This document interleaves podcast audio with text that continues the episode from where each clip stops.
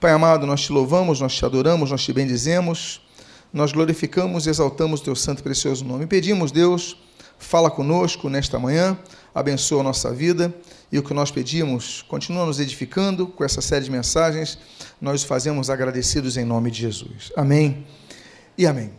Eu quero relembrar os sete níveis de, de autoridade que existem na Terra. Existem sete níveis de autoridade e nós então falamos sobre a primeira, já falamos sobre esta, que é a autoridade soberana. É a autoridade também chamada de imperial, é a autoridade que é exclusiva a Deus. Ninguém tem essa autoridade soberana senão Deus, porque Deus é soberano. Tudo, todos os demais princípios de autoridade estão abaixo desta autoridade. Ninguém consegue ter uma autoridade superior a Deus. A segundo, a, o segundo nível de autoridade é a chamada autoridade verais, também denominada de autoridade constitucional, que é a autoridade da palavra de Deus.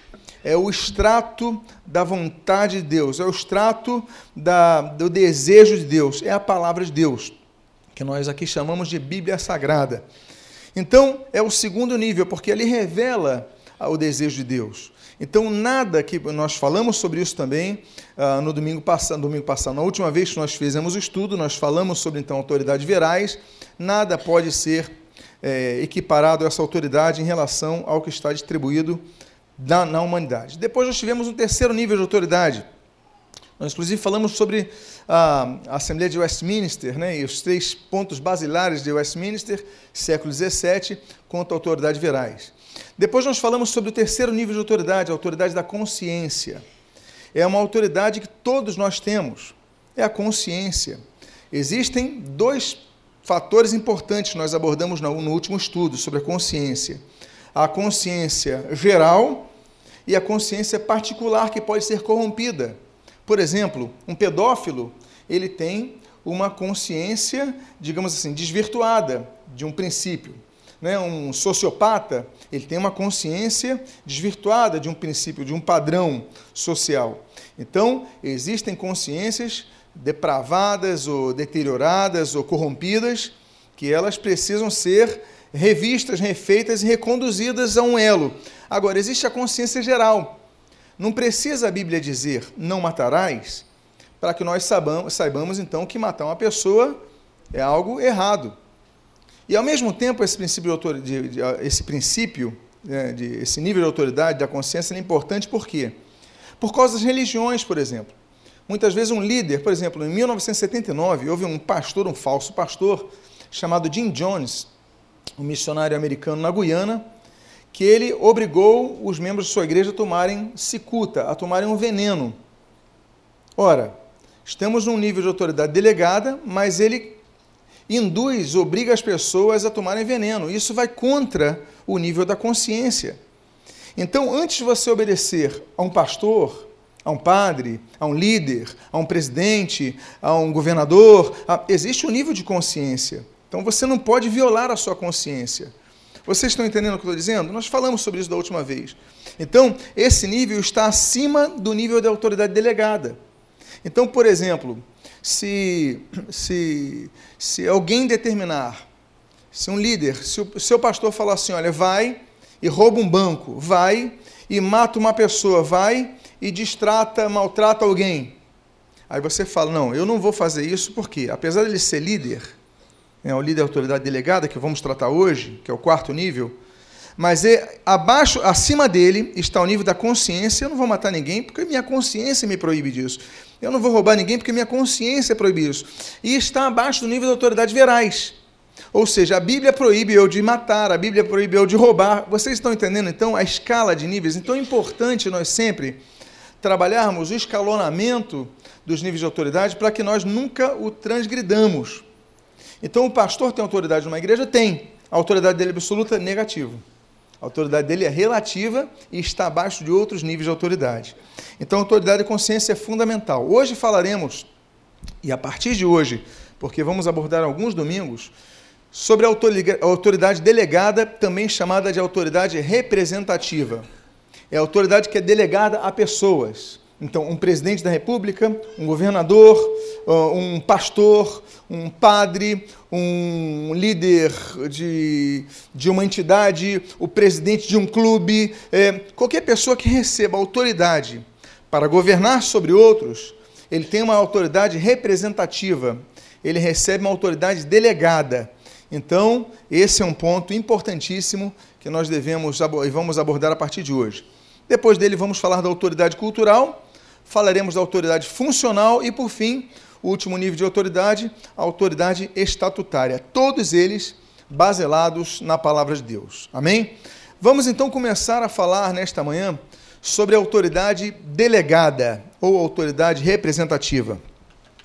Eu começo com dois textos do Senhor Jesus que se encontram em dois evangelhos. O evangelho daquele que não conheceu Jesus pessoalmente, né? Lucas não conheceu Jesus, ele se informou a respeito, ele pesquisou, ele, enfim, mas não conheceu o Senhor Jesus, o médico aqui amado, o médico de Paulo, o evangelista Lucas, ele escreve as palavras que ele pesquisou de Jesus, as quais o Senhor Jesus assim ensinou. Aquele a quem muito foi dado, muito lhe será exigido. E a aquele a quem muito se confia, muito mais lhe pedirão. Primeira coisa que nós devemos notar: a autoridade que se delega a alguém não é uma autoridade gratuita, não é uma autoridade que vai ficar só pela. Não. Vai haver cobrança do uso da autoridade. Então, a quem muito é dado, muito será exigido, a quem muito desconfia, muito mais se lhe pedirão. Em João, no capítulo número 13, versículo número 16, o Senhor Jesus ensina assim: Em verdade, em verdade vos digo, que o servo não é maior do que o seu senhor, nem o enviado maior do que aquele que o enviou.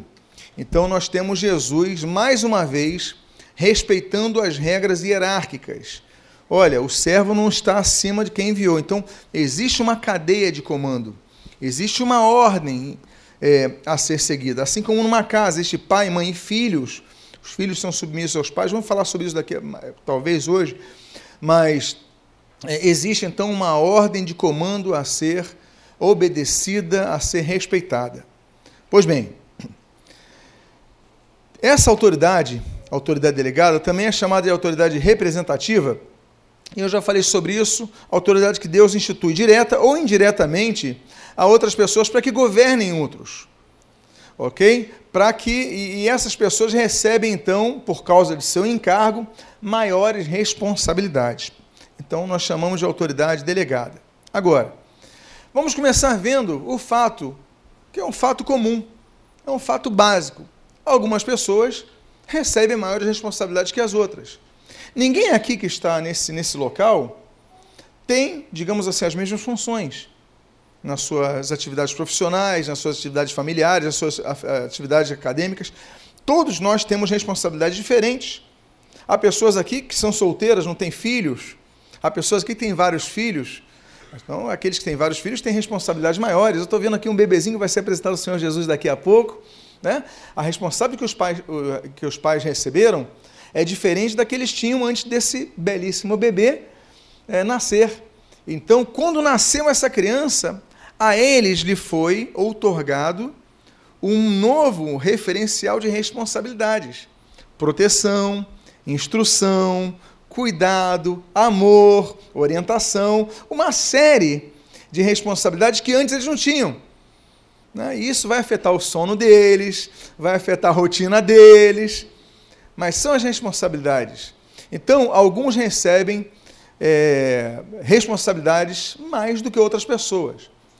Mais importante é que, para que nós sejamos pessoas que entendam esse princípio, sempre devemos observar primeiro a autoridade e depois a pessoa que exerce a autoridade.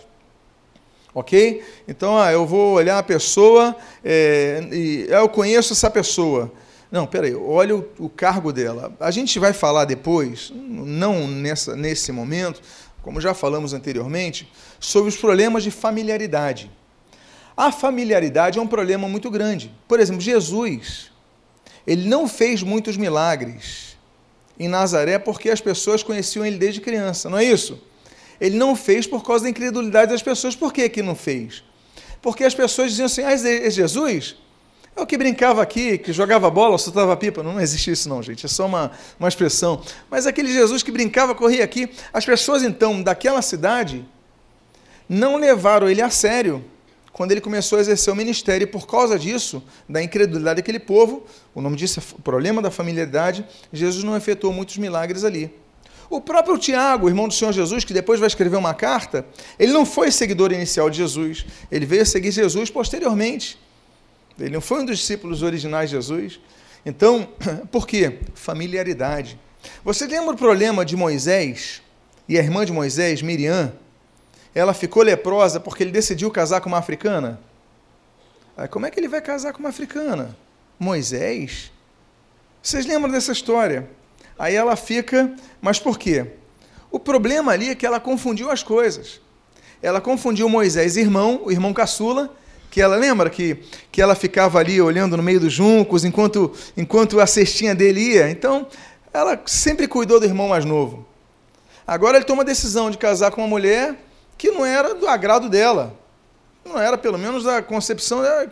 Como ela começa a criticar e depois ela começa a criticar a liderança dele, ela confundiu as coisas. Família e liderança. E ela ficou leprosa. Então, é um problema quando nós olhamos a pessoa e não a autoridade que está sobre a pessoa. Quando a pessoa é investida de uma autoridade, nós devemos então olhar e reconhecer a autoridade dessa pessoa. Depois nós consideramos a pessoa.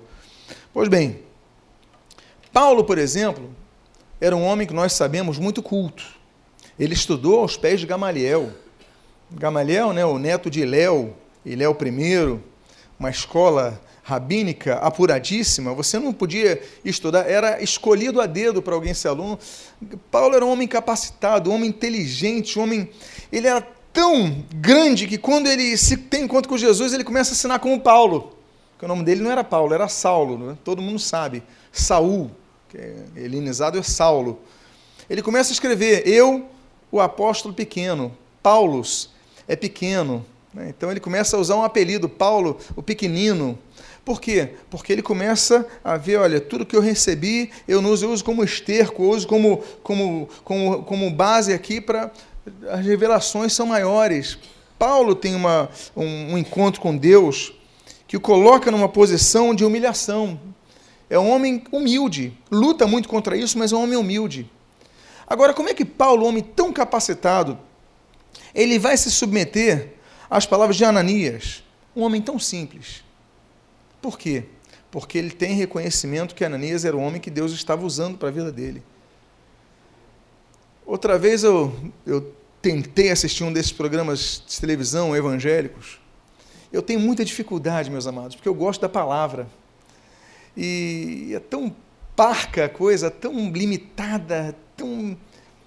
Eu estava vendo o sujeito não sabia conjugar um verbo direito. Eu falei, meu Deus, vou ficar com febre. Cara, era quase assim, nós vai, a gente fomos. Eu falei, meu Deus, que coisa horrível, sem preparo e tal. Aí chega lá, o cara cura a mulher. Eu falei, meu Deus, Deus usa o sujeito. Aí eu falei, quem sou eu para julgar, né? Eu ficar julgando eles. Aí Deus pega um Pedro, um apóstolo Pedro, e começa a usar esse Pedro para então a gente não pode, a gente tem que lutar contra o nosso orgulho, tem que lutar contra essas nossas, nossas, nossas limitações, porque Deus usa quem quer. Então Paulo ele foi beneficiado por quê? Porque ele reconheceu não a pessoa, mas o título, o poder que Deus detinha a pessoa, deliberar a pessoa, delegar a pessoa, instituir sobre a pessoa, então, enfim, ali colocava e depositara sobre a pessoa. Então nós erramos quando nós vemos o homem primeiro e depois a autoridade. Nós temos sempre que ver, sempre que ver a autoridade sobre a pessoa. Pois bem, por outro lado, Deus faz fez pessoas mais capazes que outras para determinadas funções. E assim Deus as vê e tem expectativa com as mesmas. Então há pessoas que têm, digamos assim, maiores habilidades, há pessoas que têm uma facilidade maior para algumas coisas e Deus espera que essas pessoas, então, correspondam é nesse sentido quanto aquilo que ele oferece. Então, Deus, com exceção da graça salvífica, que é entregue a todos e é disponibilizada a todos, de maneira uniforme, todos podem ser salvos, né? não há diferença nesse sentido, mas nada mais do que Deus dá, Deus o faz uniformemente. Deus dá dons, Deus dá talentos e vai cobrar isso conforme ele distribuiu, conforme a responsabilidade que ele distribuiu. Lembra que Jesus falou, nós mencionamos aqui, a quem muito é dado, muito lhe será cobrado? Que, que ele está dizendo?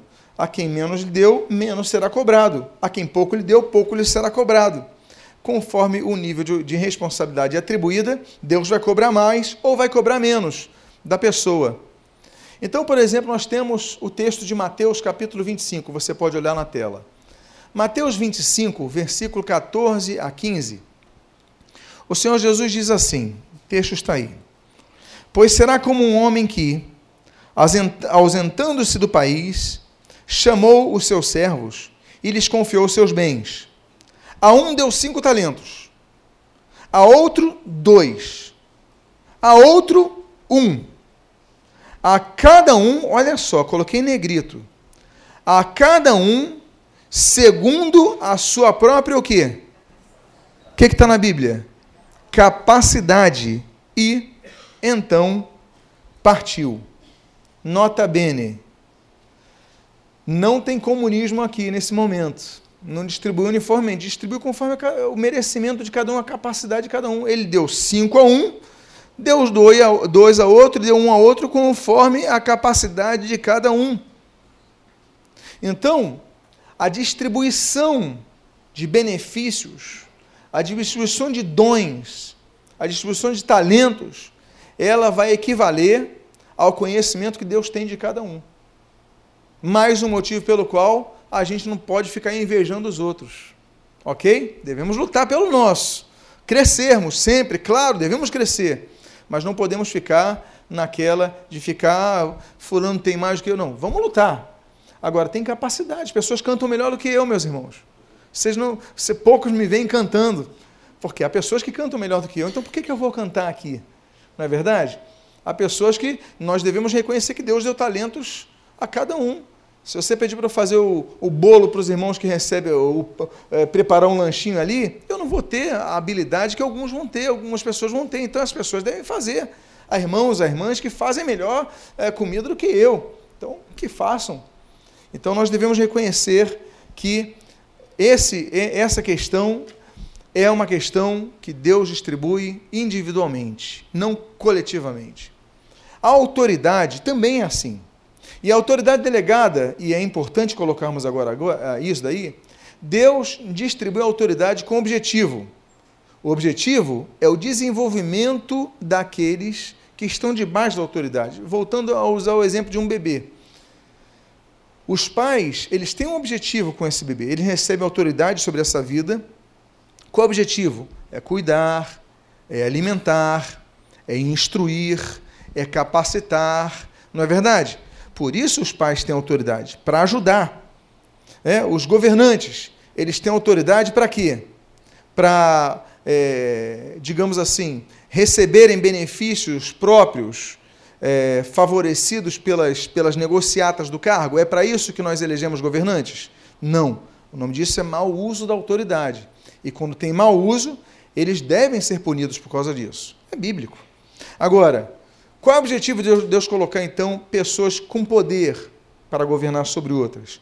O objetivo é que essas pessoas elas beneficiem, façam que, que os que estão abaixo sejam beneficiados, haja um desenvolvimento, assim como um pai por um filho, assim como um professor para o seu aluno. O professor ele é pago, ele recebe autoridade para quê?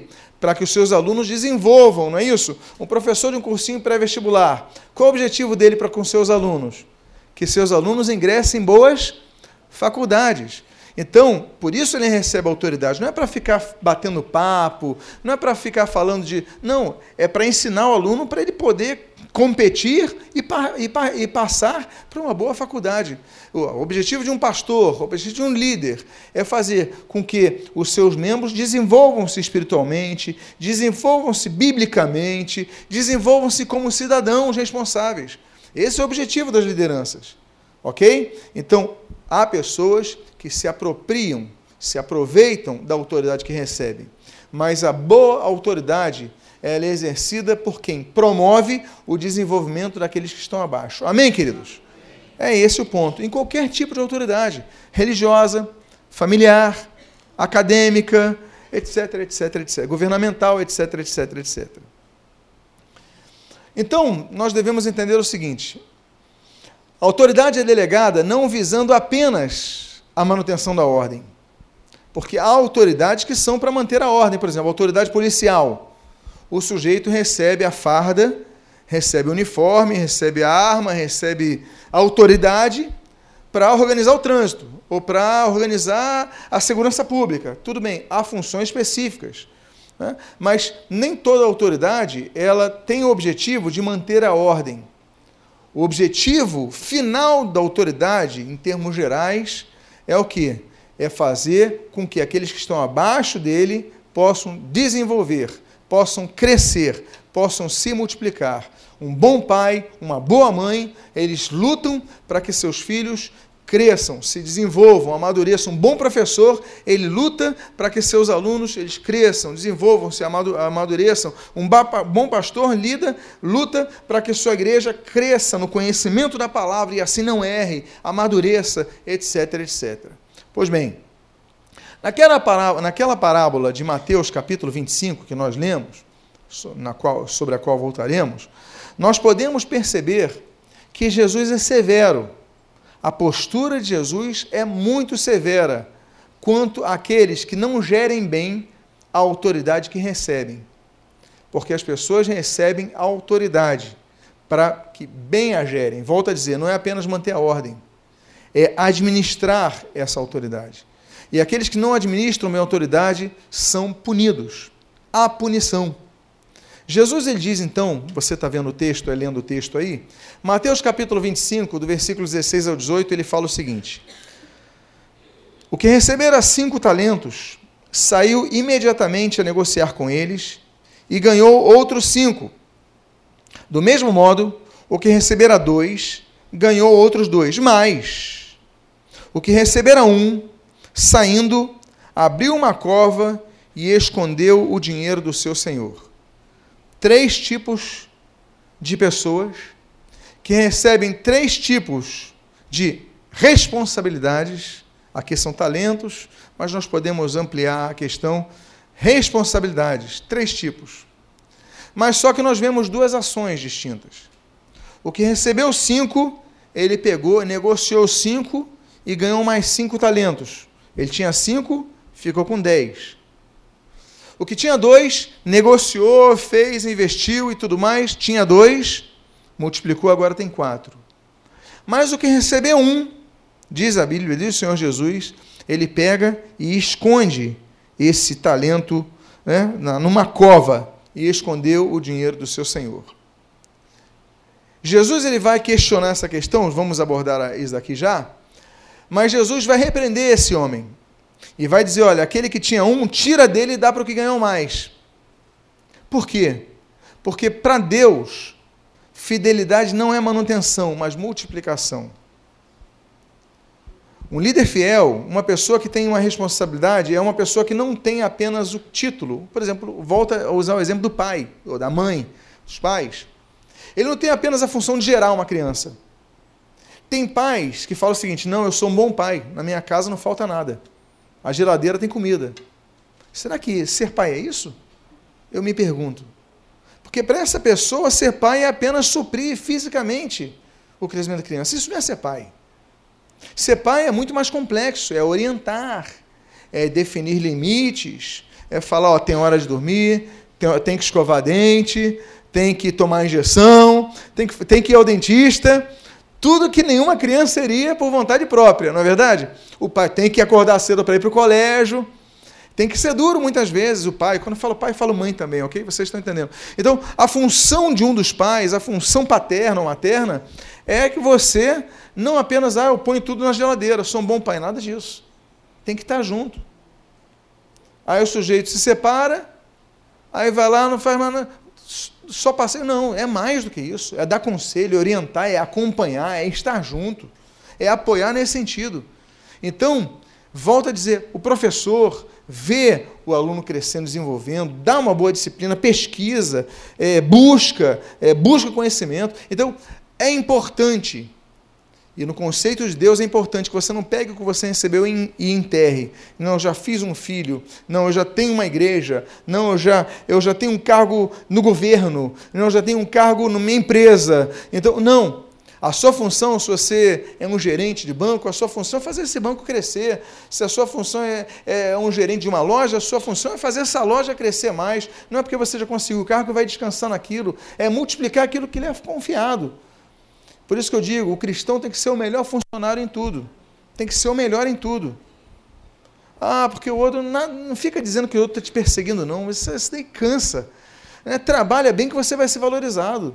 Seja o melhor, chega mais cedo, sai mais tarde, faz um trabalho de excelência que você vai ser valorizado.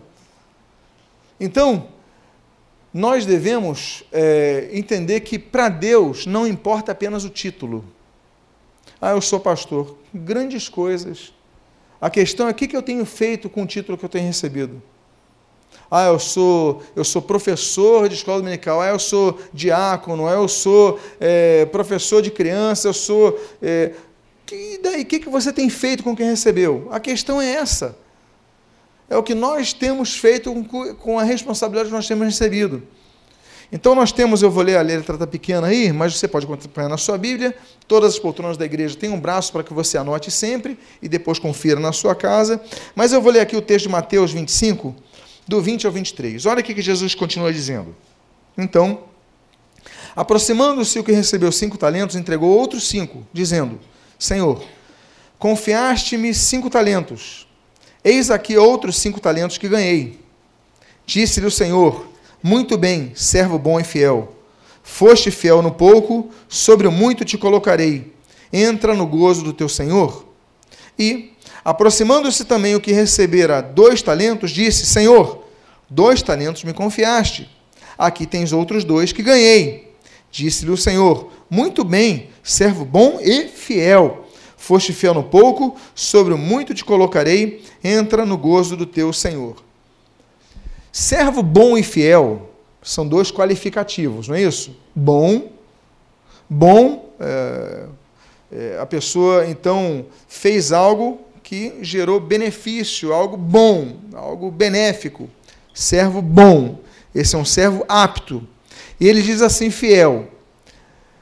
Ele, ele diz que é servo bom e fiel o que multiplica, não o que mantém.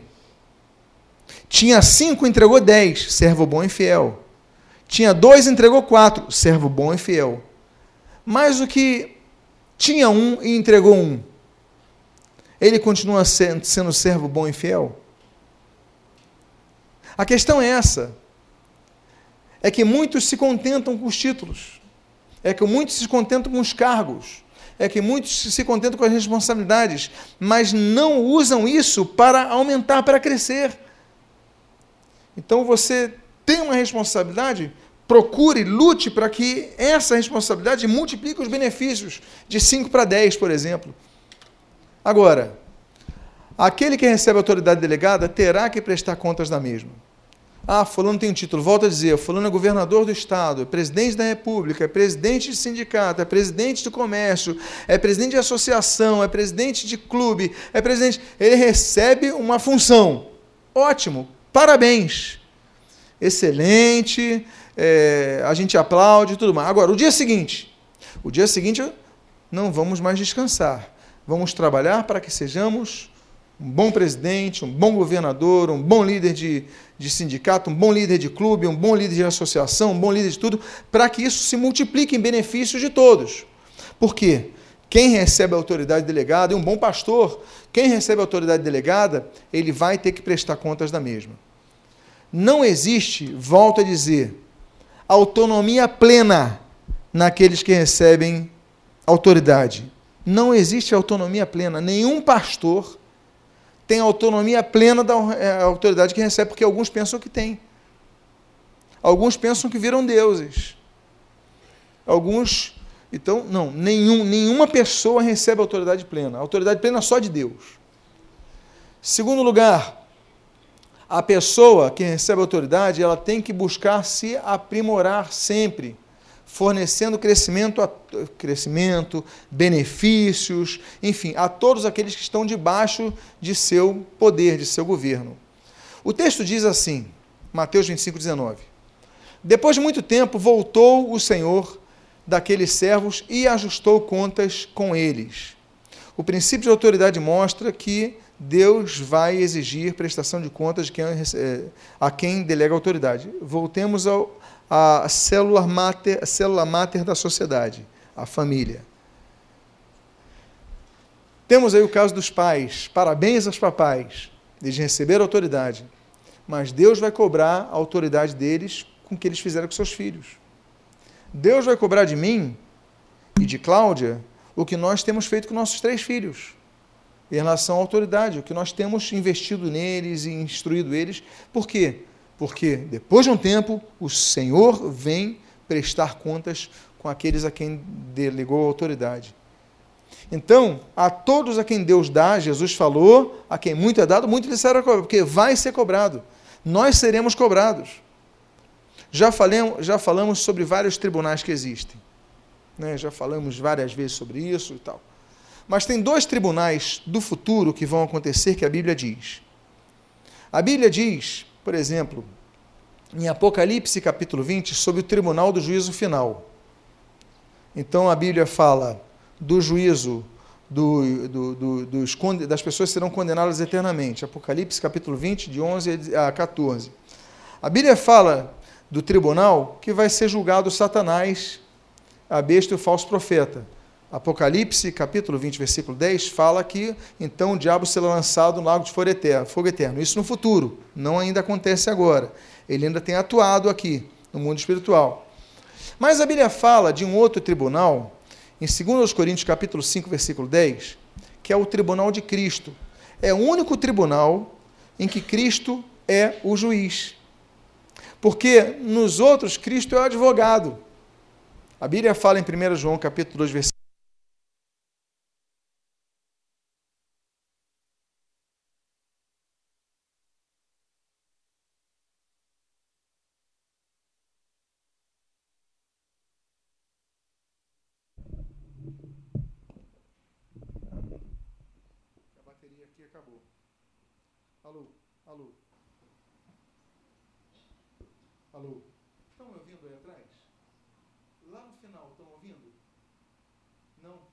sim, alguns não, né? Por favor, consegue colocar som aqui?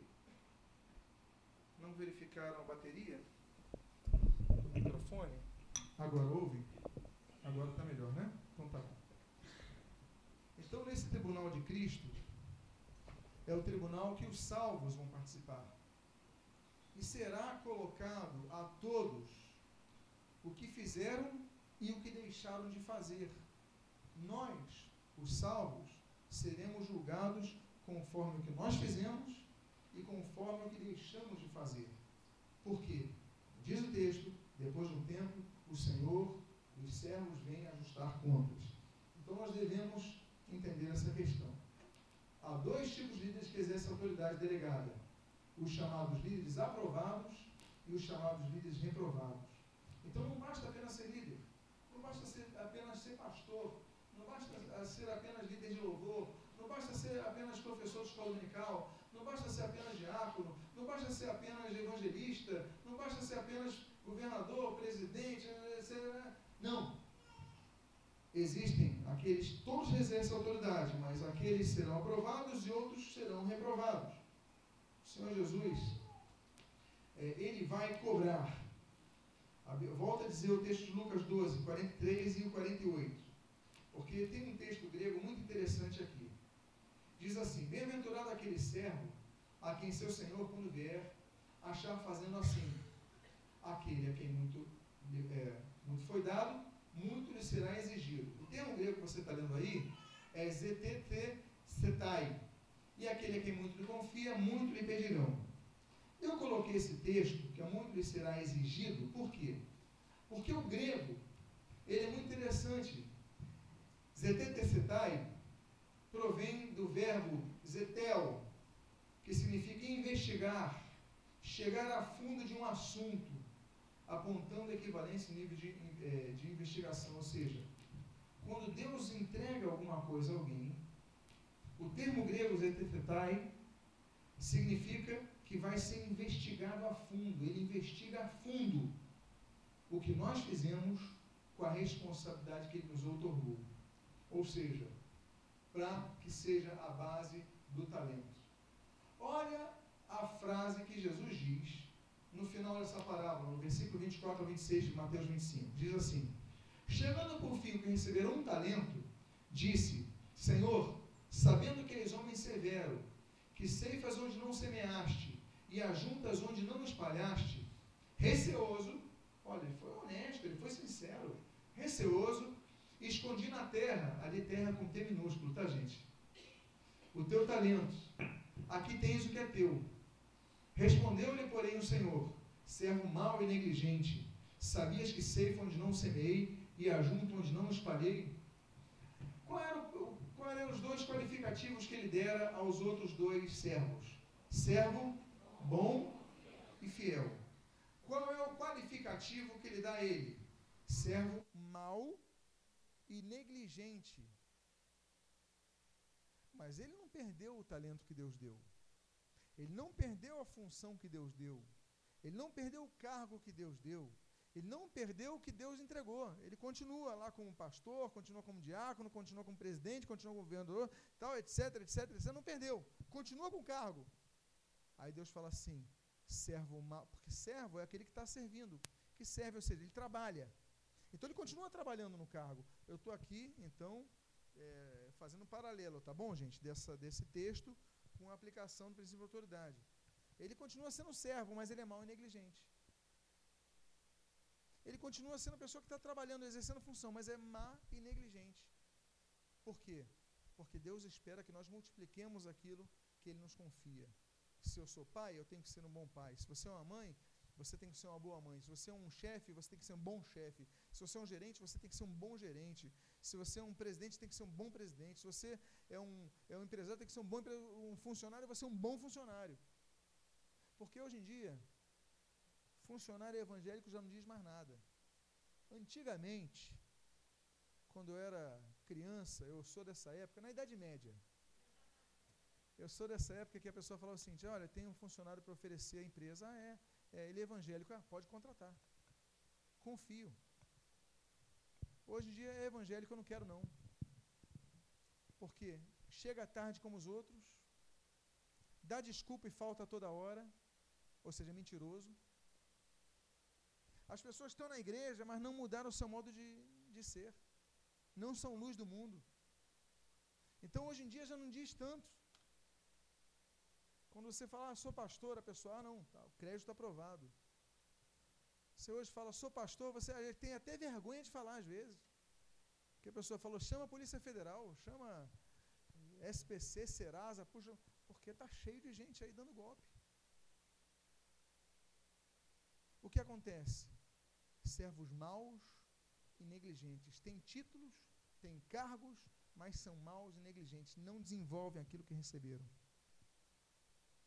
E por causa disso, há líderes contra os quais Deus intervém negativamente, diminuindo-lhes a capacidade de governabilidade, que é indispensável à autoridade delegada, ou mesmo substituindo essas pessoas.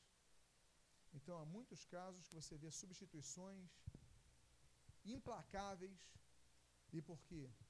Porque são intervenções divinas. A falta de iniciativa e de resultados abundantes na obra de Deus implicam na intervenção divina que gera falência governamental a muitos. Por exemplo, nós temos vários casos que Deus intervém. Saul. Saul era ungido de Deus, mas não completou o governo dele. Deus, o que, que fez? Antecipou o fim do reinado desse homem. Judas era apóstolo de Jesus, foi um dos doze que Jesus chamou. Ele teve a sua vida interrompida antecipadamente, porque fez mau uso do seu governo. E Herodes, um governador, um, homem que tinha poder, rei da Judéia ali, ele teve o seu governo antecipado, porque Deus interveio. Então Deus pode intervir e aí nós vemos no texto do versículo 28 ao 29. Tirai-lhe, pois, o talento e dai ao que tem dez, porque a todo o que tem se lhe dará, e terá em abundância, mas ao que não tem, até o que lhe tem, até o que tem lhe será tirado. Deus muitas vezes tira, e a pessoa continua com cargo. Mas a pessoa perde aquela capacidade, a pessoa perde frutificação, a pessoa perde tantas coisas. Por quê? Porque Deus tirou da pessoa. Fica um Saul, uma pessoa com título perambulando por aí, mas sem oferecer frutos como deveria. Deste modo, saem de cena os Saúls entre os Davis, ao passo que os Herodes têm suas vidas abreviadas. E aí o que explica alguns eventos políticos e geopolíticos que nós vemos por aí, que nem percebemos. O que a Bíblia diz em Daniel capítulo 2, versículo 20 a 21 diz assim: Falou Daniel dizendo: Seja bendito o nome de Deus da eternidade à eternidade, porque deles são a sabedoria e a força ele muda os tempos e as estações. Olha só o que ele diz. Ele remove os reis, estabelece os reis. Ele dá sabedoria aos sábios e conhecimento aos entendidos. Então, há casos que nós não entendemos que há remoção de reis, de pessoas que detêm poder, de líderes, de pessoas. Por quê? Que Deus simplesmente intervém as pessoas porque ele tem poder para remover reis e estabelecer reis. E aí então, são intervenções que Deus faz. E há líderes, por outro lado, se por um lado Deus intervém negativamente contra alguns líderes, Deus intervém positivamente a outros líderes, dando-lhes capacidade de multiplicação. Como, por exemplo, o versículo 28, início do versículo 29 desse texto de Mateus 25, o qual diz assim: Tirai-lhe, pois, o talento e dai-lhe ao que tem dez, porque todo o que tem se lhe dará e terá em abundância. Algumas pessoas vão prosperar mais do que você, do que eu, do que cada um de nós. Algumas pessoas, Deus vai abençoando cada vez mais e mais. Quanto mais multiplicam, mais Deus vai abençoando. Claro, vão ser mais perseguidas, vão ser caluniadas, vão jogar pedras, né, porque estão aparecendo mais. Não é verdade? Mas Deus vai abençoando, essas pessoas vão prosperando, vão crescendo no seu ministério. Nas suas... Por quê? Porque simplesmente por fazerem bem exercerem bem aquilo que Deus lhe confiou, Deus vai lhe dando mais, intervindo e lhe dando mais ainda. Agora é importante nós dizermos, já estamos caminhando para o final dessa mensagem de hoje, que há pessoas que perdem suas próprias vidas por causa do mau uso de autoridade, da autoridade delegada que recebem. Então, ainda que o processo de morte seja um processo que muitas vezes é iniciado por murmuração, facção nas igrejas, etc e tal, muitas vezes o processo de morte começa na cabeça, nas cabeças. Porque a gente fala da murmuração embaixo, mas muitas vezes o processo de morte começa na cabeça. Quando o líder se acomoda, não busca mais, não, ou seja, deixa a coisa e aí começa um morte que afeta a todos, naturalmente. Mas nós temos aí os servos maus e negligentes. O texto diz no versículo 30: E o servo inútil Olha só, ele era servo, mas Jesus chamou de inútil. Lançai-o para fora nas trevas, ali haverá choro e ranger de dentes, ou seja, morte espiritual. Há muita liderança que está morta espiritualmente. Tem título, tem cargo, tem responsabilidade, mas morreu espiritualmente. É isso que você quer na sua vida? Ninguém quer isso. Por isso que o princípio de autoridade, eu creio que caminha agora para o final. Isso, tô, é o último ponto, só para ilustrar a próxima, o próximo, próxima mensagem. É por isso que muitos não entendem. É por isso que muitos não compreendem. Por quê? Porque é um princípio. Os princípios não mudam com o tempo. São princípios, são bases, são bases fundamentais. Desde o início, esse princípio está. Então, nós não podemos brincar com o princípio de autoridade. Essa série de mensagens, ela visa instruir na palavra de Deus, no conhecimento da palavra de Deus, os princípios e os preceitos básicos deste assunto tão importante. Por quê? Porque usando mal, como tem tantos líderes usando mal, olha, abuso de autoridade, uso indevido de autoridade, isso tudo gera consequências. negativas para suas vidas, mas também podem gerar consequências positivas para suas vidas. Então, tudo isso vai depender de como nós vemos o princípio de autoridade. Que Deus abençoe sua vida. Eu quero só dizer então sobre os quatro tipos de autoridade delegada mencionados na Bíblia, os diferentes tipos de, de autoridade delegada. E nós vamos, ver, eh, vamos ver a partir do próximo domingo. Cinco tipos. Domingo nós vamos começar falando, devemos falar sobre a maioria deles, talvez até todos, mas pelo menos a maioria deles vamos falar. Autoridade familiar, autoridade acadêmica, autoridade profissional, autoridade governamental e autoridade eclesiástica. São cinco tipos de autoridade delegada. Deus delega pessoas esse tipo de autoridade nessas, nesses cinco aspectos: familiar, acadêmica, profissional, governamental e eclesiástica. E nós vamos ver a partir do domingo que vem a autoridade familiar e dando a acadêmica e profissional também no próximo domingo. Amém, queridos? Que Deus abençoe a sua vida rica e abundantemente com essa mensagem. Vamos ficar de pé, vamos fazer uma oração neste momento. E se você foi abençoado com essa mensagem, essa semana essa mensagem já estará disponível no aplicativo da igreja, no site da igreja, para você baixar, compartilhar com quem quiser pelo WhatsApp. É só você clicar no aplicativo assim, compartilhar WhatsApp e a pessoa recebe essa mesma mensagem onde estiver. Vamos orar. Pai amado, lemos a tua santa e preciosa palavra, nos instruímos da tua palavra, erramos ao não conhecê-lo. O Senhor Jesus disse em Mateus capítulo 22, versículo 29: Errais não conhecendo as Escrituras e nem o poder de Deus. Pai amado, não queremos errar, mas, Pai, nós te louvamos, nós te agradecemos, nós te bendizemos e nós, Pai, te louvamos por tua palavra que nos fortalece, que nos edifica, que nos instrui. E o que nós pedimos, nós te agradecemos em nome de Jesus. Amém e amém.